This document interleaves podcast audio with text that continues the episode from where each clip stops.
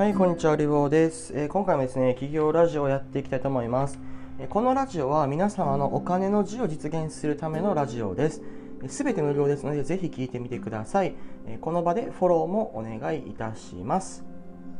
はい、ありがとうございます。えスポンサーコール、えこの番組のスポンサーは隣の起業家リボー。読むだけで儲かるノートの提供でお送りいたします。将来お金で困りたくない方は Twitter とノートを絶対にフォローしてください。ここだけの限定情報を一番早く手に入れることができます。え今回からですね、え以前もそうだったんですけれどもね、えーと、企業ラジオの方をもっとアドリブを聞かせて聞いていて楽しいような発信にしていこうと思いますので、ぜひですね、え楽しんで聞いていってください。え今回のテーマはですね、えー、Twitter で自分でネタを出していた、えー一番私が語りたかったテーマの一つ、えー休む方法について解説したいと思います。えーその名もですね、休む技術というもはやですね私の中に集約されたあの知識のね集積というかね集大成のようなものを話していきます、えーこのね該当ツイートの方読み上げていきます。企業ラジオメモ。圧倒的に回復する作業環境ルーチン。蜂蜜蒸しタオル筋トレかっこスクワットは最強。有酸素ストレッチ散歩。気分転換の重要性。人を変える場所を変える考え方を変える。肉食のすすめ。仮眠の流儀。最悪の環境とは何か。なぜオフィスはクソなのか。作業環境2.0というふうなメモをですねあの以前に残していたのでこれをねこの時の当時の私の思考を紐解きながら皆さんに解説をしていきたいと思いますえまず質問なんですけれどねえ皆さんはですね、え仕事とか作業に関してあの頑張るとかね頑張らないとか今頑張るとか今頑張らないっていうような短期的なその努力を考えすぎてるんじゃないかなと思うんですよね。えどういうことかっていうとその目先のノウハウとか技術とかねえ YouTuber ビジネス系 YouTuber が言うみたいななんかその仕事ができる人になる方法みたいなのを見てバリバリ仕事をしようみたいなことばっかり考えてるというような印象を受けるんですよね皆さんが。うん、だから確かにね Excel のショートカットキーは大事。うん、でその仕事できる人の考え方結論から話すだの、まあ、ロジックツリーで考えるだのね根拠を話すとか、まあ、そういったこととかミーシーに考えるとかもちろん大事なんですけどもそれよりもねえー、とあなたが起業副業、まあ、あるいはね本業とかね個人事業でもね会社経営でもいいんですけど結果を出そうと思ったら長い間ねマラソンに走り続けないといけない。じゃあマラソン選手は、うん、と速く走る方法ばっかり勉強するかというと決してそうではない、うん、で登山家はじゃあ早く山を登る方法だけを学ぶかというとそうではない。持久力を鍛えるとか休む方法を考えるとか、えっと、天候や山の状況が悪化したら適切に判断してビバーク、まあ、停留してどこかで身を潜めるとかね休憩するとか。そういったその総合的に長く戦うための技術っていうものを、うん、と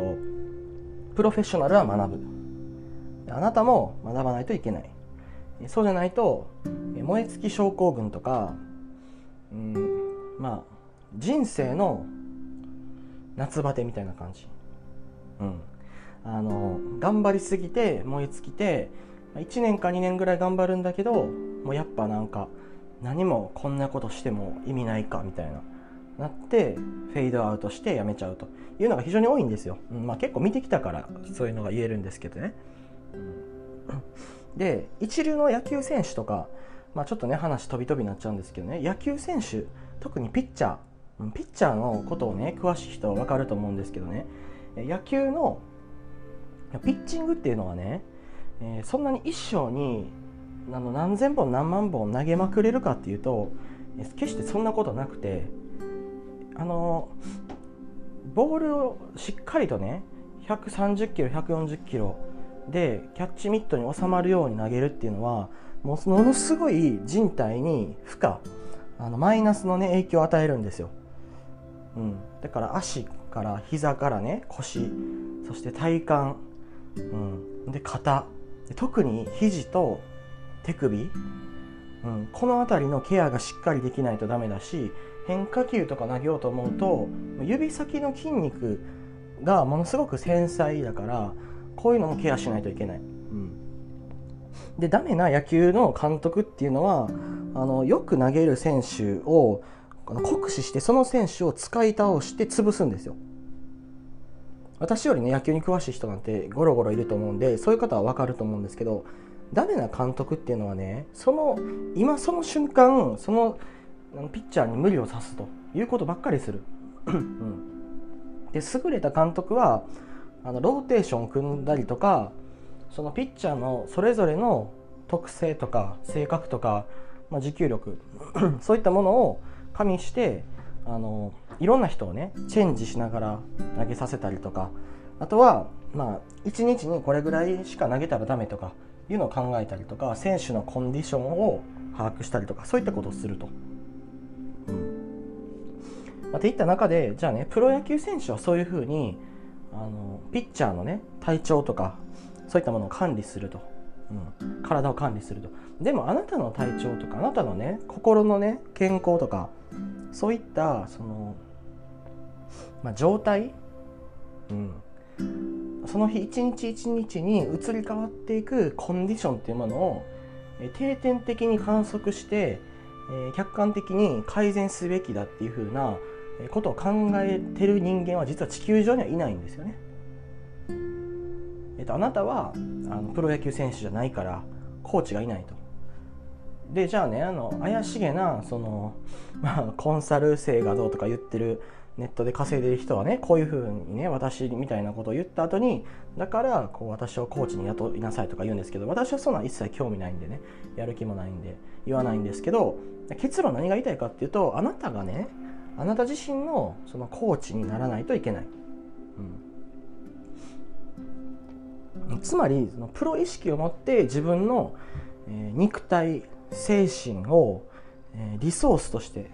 有限なねリソースとして捉えてこれを管理して適切にワークするように環境を整えて仕組みを作ってそれを回すというようなそういったあの考え方を持っておいてほしいわけですよ。それはあのまあ神聖なもの、うん、決して他人に、あのまあ左右されないような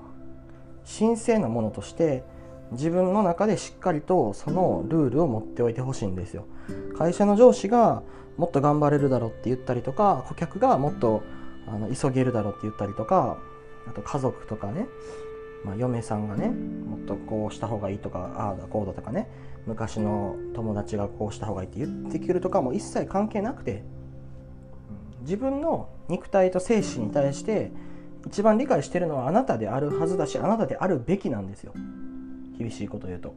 でその前提の上で最適な環境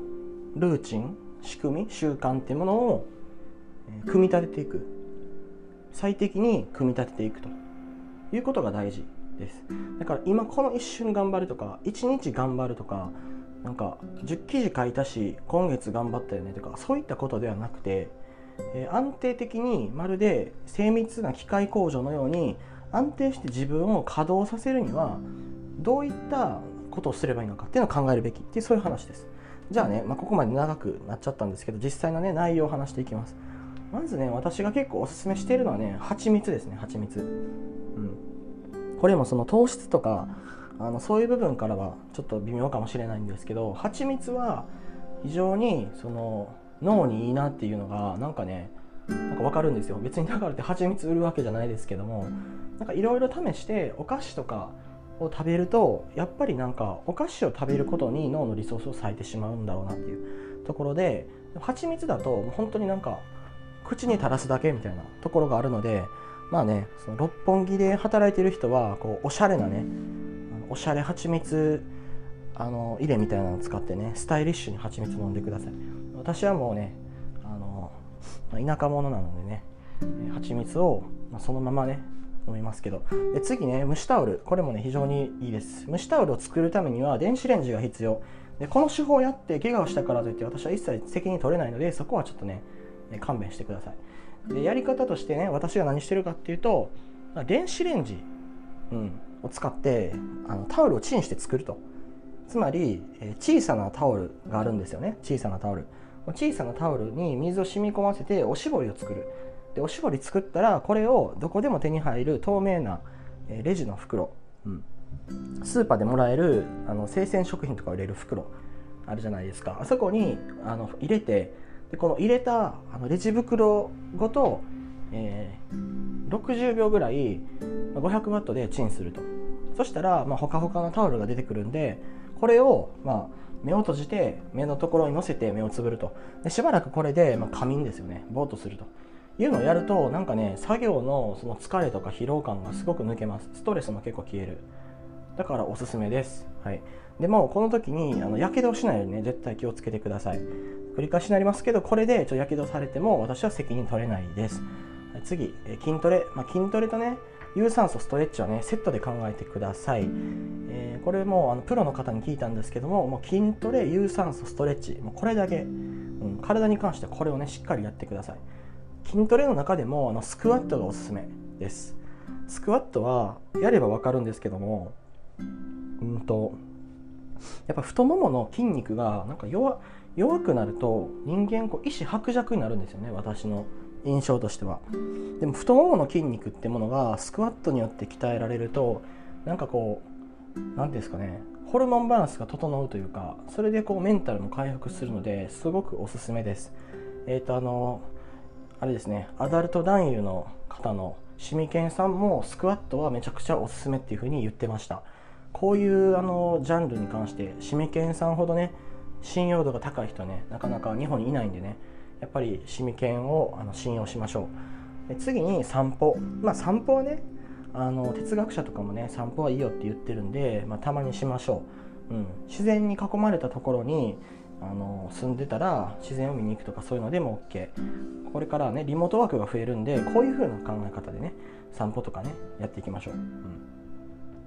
で気分転換。もちろん気分転換は大事ですよねと。で、えっと、人を変える場所を変える考え方を変える。これも結構大事だなと思っていてえ、まあ、時間の使い方を変えるとかそういうこともあるんですけどね、まあ、とにかく今うまくいってない今なんかあのなんか地下に進んでいってるような感じ。結果が出ないとかモヤモヤしてるとか自分が進んでる方向合ってるんだろうかって思った時はもうちょっとね一旦作業やめてあの変えるんですよ。何かを変える、うん、これ覚えておいてほしいのがあの覚えておいてほしいんですけどね、えっと、何かを変えないとね結果変わらないんですよね。何かを変えたから結果が変わるんだと。つまりあなたというね知的生産工場のアウトプットが悪い時にえっ、ー、と例えば付き合ってる人が悪いとか作業してる場所が悪いとかパソコンが悪いとか作業に対する考え方が悪いんだとか時間配分が悪いんだとか言った時にとにかくどれが原因かわからないけど変数を変えてみるんですよ。対象実験としてね。つまり他を変えずにその1個だけ変える。それでアウトプットが変わるかどうかっていうことですよ、うん、だから例えば、まあ、普段から関わっているね人を変えてみてちょっと距離を置いてみて作業効率変わるのかとかなんか仕事に対して前向きになれるのかとかそういうのを考えたりとか。場所を変えるんだったら例えばちょっとリモートワーク OK だから家じゃなくてスタバで作業しようとか公園で作業しようみたいなこと、うん、で考え方を変えるっていうのは、まあ、そもそも何かこう仕事で成長しようと思っていたんだけども自分が求めてたのは成長じゃなくてあの仕事で楽しいっていうことを得ることだったんだとかね。そもそもね楽しいとかあの成長とかどうでもよくてあの金が欲しかったんだとかね。何でもいいんですよ。何でもいいんだけどその目の前でやってることに対する意味付けとかね考え方をちょっと変えてみると。それだけでなんかやる気になったりするんですよね。ちょっとなかなかねあのうまく表現しづらいんですけど。だからあのナチスの実験とかで、えーと、人間をめちゃくちゃあの精神的にね追い詰める方法として行われてたとされているのがある実験があってそれがあの囚人というか、まあ、その対象の人間に、えー、地面に穴掘らせてその穴をねめちゃくちゃ頑張って掘らせた後にその穴をね埋めさせるんですよスコップで。うん、でこれを繰り返す。穴を掘れと言って穴を掘らせて次にまた同じ穴を埋めさせる。これ繰り返すと何が起きるかっていうと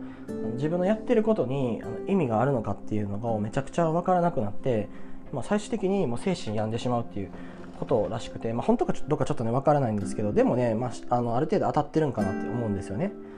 でじゃあここから言えることは何か、うん、何かっていうとあなたが今やってることがこのナチスの穴掘りみたいに感じるんだったらそれはちょっと危険。つまりその今目の前やってる作業があのどういう意味付けがあるのかとどういう意味があるのかっていうのを考えると。で考えて出ない場合もあるんですよ。出ない場合はそれを頼んできた人に聞いちゃう。これ結構おすすめですね。あの会社とかだと上司がねなんかあのまあ、いまいちってわけじゃないけど忙しすぎたりとか言葉足らずな人の場合にあなたにお願いするタスクのあの目的とか意味っていうのをね教えてくれない人がいる、うん、でこれはねあんまりね健全ではない。だから体育会系的にはこの先輩が言ったことはやれみたいになるんだけどもそれは私は良しとしてない、えっと、なぜならあのまあねなぜなら論を掘っていくとあの自分がやってる作業がどういう意味付けが全体にとってあるのかわからない人ってぶっちゃけ組織にとってもそんなに必要ないから。っていうのとそれからそういう発想がこう組織全体にいくと危険だから。つまりあの社長だけがものを分かっててその下の人は社長が言ったからやるんだっていうふうに考え出すと。すると社長のね頭がおかしくなったりとか判断を間違えた時にストッパーがいないから暴走するんですよ組織全体が。これは NG、うん、だからあの面倒くさくても人に何かお願いする時はこういう目的でこういう意味があるあの仕事ですっていうふうにお願いするべきだしあなたも何かやる時には何が意味があるんだろうっていうのはちゃんと考えてあのそれをもとに作業すると。人に振る時もね同じですよ。ちゃんとそれを言ってあげると。そうしないとね人間っていうのはうまくワークしないんですよ。これをね理解してない人が多すぎる。うん。なんかその言われた言われたらね上に言われたらやるんだみたいな体育会系的なね思想ではねこれからね絶対に生きていけないんですよ。もうこれからの社会っていうのは。うん。まあ、これちょっと話すとね長くなるんですけど今までの常識とか基盤とかね社会の仕組みっていうのが、まあ、あのウイルスでね破壊されてむちゃくちゃになってるんでこれからゼロベースでものを考える人間とか組織とか会社しか生き残らないんですよ。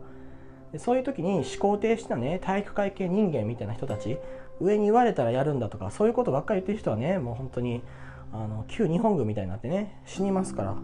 ちょ不適切な発言が出ましたね。まあ、ということでねあのあれですよ。あのそういうことになってしまうんですよ。思考停止になってね。次は肉食のすすめ。これめちゃくちゃおすすめ。特にこれからの季節。今ねこれからの季節って言ったのは、まあ、今がね、えー、と4月だからなんですけども、まあ、夏とか春とか外に出ても大丈夫な季節はバーベキューとかはガンガンした方がいいですね。で肉をもうバンバン焼くと。バンバン焼いて肉を食べまくる。肉食になると人間なんかね性格が前向きになるみたいです。そういう風にできてるみたいなんですよね。だから肉をバンバン食べるのはめちゃくちゃおすすめです。でプロテインもあの私タンパク質を取るって意味でプロテイン取ってるんですけどもうんやっぱり、まあ、肉がいいかなと。なんか肉を食べた時の方があの攻撃力が出る。うん。なんかあらゆることに関してあの攻撃力というかパワーがねもう肉だと全然違うから安い肉でもいいんであのバンバンね焼いてみるっていうのがおすすめです。仮眠の流儀っていうものもあるんですけどもこの仮眠っていうのもめちゃくちゃ大事。例えば会社で働いててお昼休みにその同僚とねランチを行って1時間潰す人っていうのはねあんまり生産性が良くない。これを聞いてるあのベンチャーの社長さんももしかしたらねあのやっちゃってるかもしれないと。つまりその親睦を深めるって意味で、まあ、お昼休みランチっていうのは分かるんですけど中にはそのお昼休みにね昼寝した方が生産性上がるっていうタイプの人もいるんですよね。だからまあそこはねちょっとね考え直した方がいいと。例えば昼ご飯をたくさん食べ過ぎたら眠くなるタイプとか炭水化物取るとね動かなくなるタイプとか、まあ、いろんな人がいてで、まあ、その人もやっぱりその昼寝が欲しかったりとか運動が欲しかったりとかうん。まあ、いろいろあるんですよ。だから確率的になんかお昼休み1時間は社交に使おうみたいなそういうなんかムードっていうのが醸成されだすとちょっと危険になる。なと個人的には思ってます。だから仮眠っていうのはねおすすめです。でえっ、ー、と、まあ、そろそろね20分喋ったんで、まあ、もうそろそろ締めますけれども次にその最悪な環境っていうのをね解説したいと思います、うん、最悪なね環境作業環境っていうのはあのやっぱりねなんか人間の相互監視とかストレスとかで、えー、管理しようとしている作業環境からはあんまりいいものが生まれないんだろうなっていうのが私の今までの人生の中で気づいたことなんですよね。だからどういうことかっていうとそのあの人仕事してないじゃんみたいなことを仕事にするような人が生まれるんですよ。だからなんか相互監視システムみたいな。でなんか上げ足ばっかり取って会議であの課長候補の2人の中年社員が片方の言うことを必ず否定するとかね、まあ、いろんなことが起きちゃうんですよ。それって良くなくてじゃあそもそもねなぜ事業があるのかなぜ商売があるのかっていうとそれは顧客に価値を提供してお金をいただくためにあるんですよ。顧客がね全てなんですよ。でもそれからねあの目を背けてねあの目の前のその政治とか自分の会社での立ち位置とかあとはその自分のその低俗な他人を支配し管理し貶めたいという劣悪な欲望によってあの人をね鎖にねつなぐのが大好きな人種っていうのがいるんですよ。人間っていうのがいて。そういう人が管理職とかに行くと生産性を上げるんじゃなくて、えっと、自分にこう人を従わせるっていうことを目的化し始めるんですよね。でも日本の会社にそんな人ばっかりですよねはっきり言って。だからねあのダメなんですけど、うん、あのスタンフォード韓国実験みたいな感じで、えー、人を管理しマネージするとかあとは会議に呼ばれてちょっと偉い立場になると人間っていうのはねおごり高ぶり言語道断な状態になって人をねあのそういうふうにね悪い影響をね与えるようになるんです。で組織が滞っていわゆる風通しが悪い状態になって新しい若い人が入ってこないと。頭の柔軟な新しい若い人が入ってこないと。でそれで出てくる言葉っていうのが最近の若いやつは根性がないとかねそういうことになると。けれども実際に原因があるのはその組織の中にそういうあの病原体みたいなね人間がいるんですよね。それが NG だって話です、うん、でまあちょっと作業環境からはね変わっていったんですけどそういうその何て言うかなあの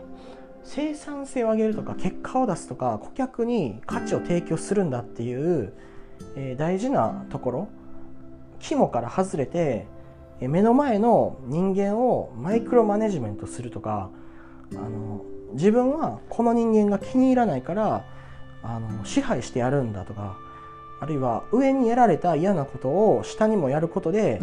自分の不満を満たすんだみたいななんかそういう雰囲気とかムードとかがある組織にはね属さない方がいいですね。属さない方がいいしあなたも決してそういう組織を作るべきじゃない。結局はね崩壊するから。うん。で私はね別にね体育会系が嫌いなわけじゃないんですけど体育会系の人がねなんか作る組織ってなんかそういう風になるんですよね。でその何て言うんですかねあの全員で死ぬっていうか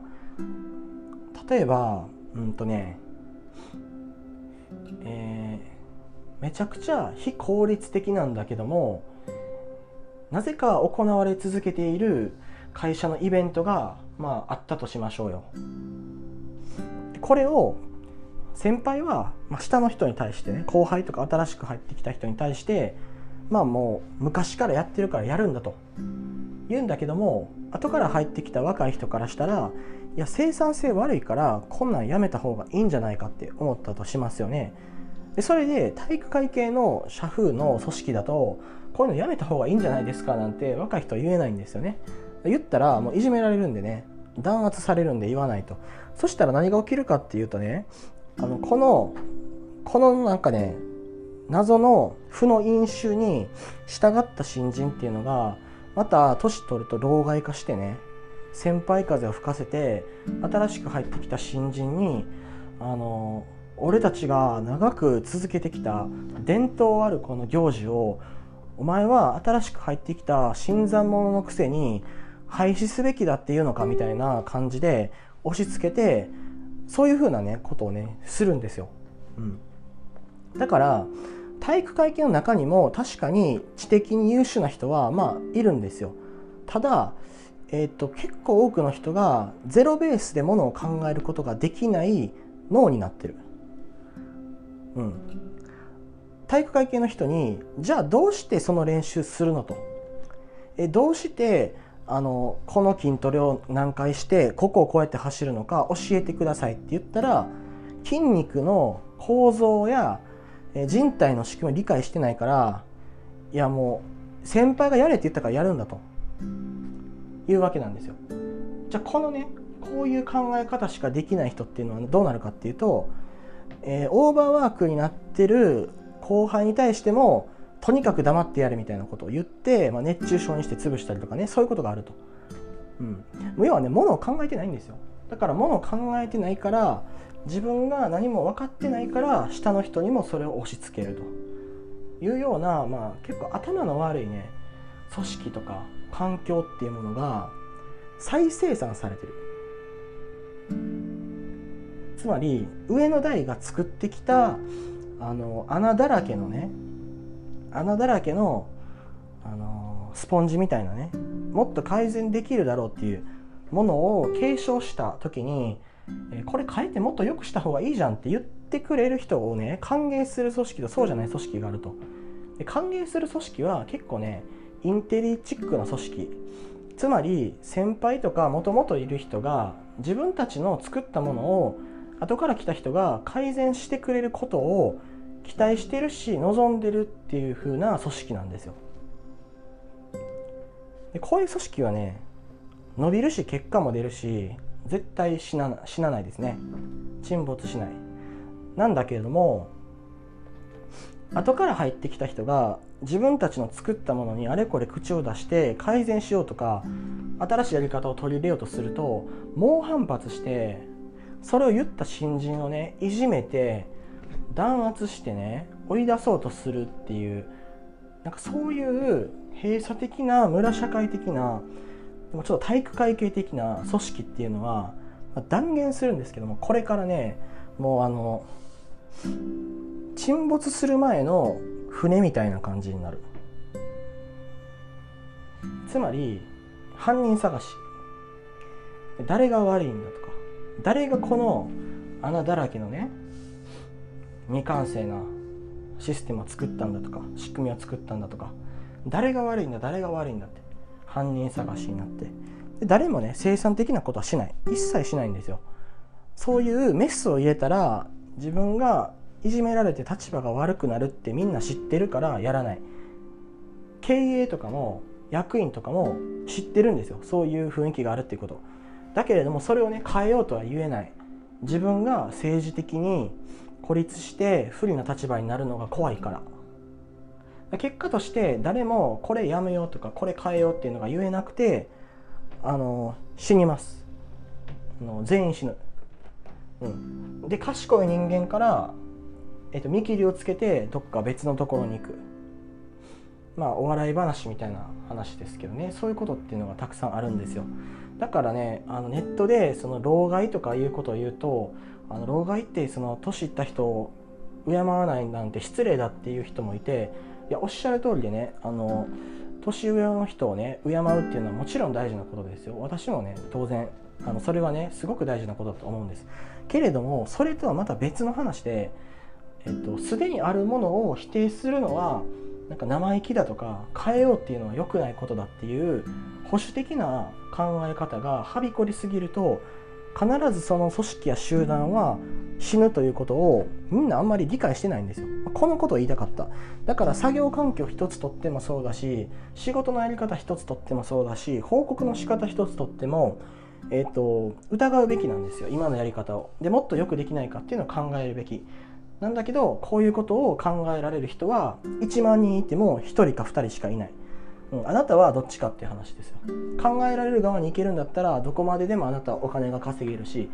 えー、5年後10年後20年後にもっともっとね私よりねはるかに飛躍してると思うんです、うん、っていう話ですね、まあ、作業環境とかあの休む技術っていう話をした割に全然違う方向に着地してしまったんですけど、まあ、結局はまとめるとそういうふうに自分をあの正しくあの観察して良い状態にキープする技術がまず大事であると。これが論点1で論点2はけれどもそういったことをしようとするとそれを邪魔してくる組織や集団にあなたは属しているかもしれないと。じそういうところにいるんだったらまあちょっと脱出を考えたりとかねしてもいいかもねと。で、まあ、論点3としてはあなたが組織や集団を作ったりとか個人でも活躍していこうと思うんだったら